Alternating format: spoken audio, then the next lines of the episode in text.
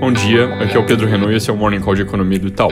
Começando pela China, a Bloomberg reporta hoje a tão esperada notícia de que o governo vai aliviar o aperto regulatório sobre as incorporadoras ao deixá-las emitirem novos títulos lastreados em ativos depois de um congelamento de três meses que vinha causando uma boa parte do sufoco recente. Demoraram para agir, mas agora estão começando a seguir o script que eu vinha colocando aqui de que não iriam deixar o problema se tornar sistêmico. É possível que novas medidas venham ao longo dos próximos dias, semanas, mas vale lembrar que uma parte do estrago já foi feito e que medidas como estímulo de crédito que podem surgir, por exemplo, têm defasagens para ajudar a economia, então a atividade econômica por lá provavelmente ainda piora antes de melhorar. Começando pelos Estados Unidos, ontem os dados de varejo e indústria em outubro vieram mais fortes que o consenso de mercado, tiveram alta de 1,7% no varejo, ante consenso de 1,5% e aumento de 1,6% da produção industrial, com expectativa de 0,9% no mês. Esses números reforçam o quadro de reaceleração do crescimento no quarto TRI, que num ritmo anualizado deve ter crescimento em torno de 5,4%. Hoje saiu dado de novas construções residenciais, que deve ter alta de 1,5% em outubro, em linha com o dado de confiança do setor que tinha saído ontem. Falando sobre o Fed, vários discursos acontecendo ontem e hoje, mas destaque aqui para a notícia de que o presidente Biden disse que deve definir até o fim da semana quem vai ser o novo presidente do Banco Central, com apostas concentradas entre renominação do atual presidente, o Jerome Powell, que parece ser o favorito, ou então a nominação da Brainerd, que provavelmente estaria uma postura ainda mais paciente com relação à inflação pelo FOMC. Na Europa, a inflação ao consumidor do Reino Unido saiu com alta forte acima do esperado em outubro, subindo para 4,2%, que é o maior patamar dos últimos 10 anos, dando mais um empurrãozinho aqui para o Banco Central começar a subir juros já agora em dezembro.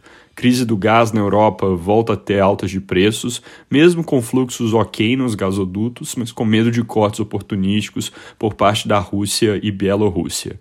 Aqui no Brasil, aquela história de reajuste para servidores segue gerando ruído depois de comentários adicionais do presidente Bolsonaro, que disse agora no Catar que instruiu a equipe econômica a buscar espaço dentro da PEC dos precatórios para algum reajuste no ano que vem. Ele ainda diz que seria um reajuste para todos os servidores, sem exceção. Isso significa um custo de 3 bilhões a cada 1% de aumento.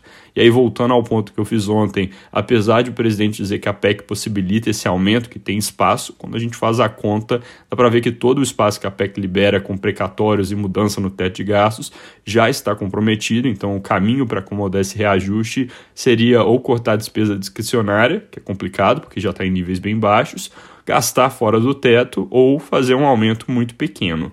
De qualquer forma, os jornais de hoje já trazem que não teria mesmo como o ajuste ser grande no ano que vem, porque a lei eleitoral impede que se faça aumento para o funcionalismo a menos de seis meses de distância das eleições, ou seja, só pode até abril, e além disso, só pode corrigir a inflação que aconteceu dentro do próprio ano.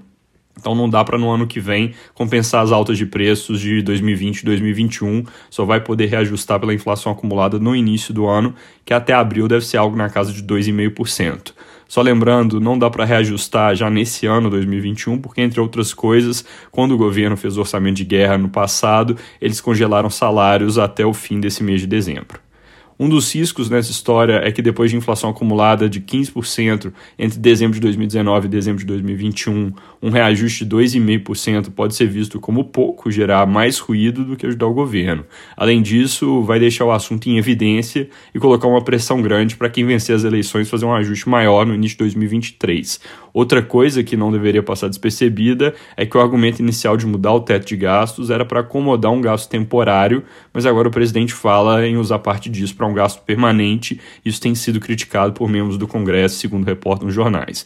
É verdade que esse espaço não existe, mas de qualquer forma é uma sinalização ruim sobre como pode funcionar o regime fiscal daqui em diante. O noticiário mostra que a coisa ainda está bem solta. O ministro da Cidadania, inclusive, contradisse o que o presidente Bolsonaro afirmou e falou que esse reajuste não está no roteiro, mas agora o tema foi introduzido, pode ser difícil esquecer tão facilmente. Passada a PEC dos precatórios, a discussão sobre o orçamento do ano que vem promete então ser acalorada.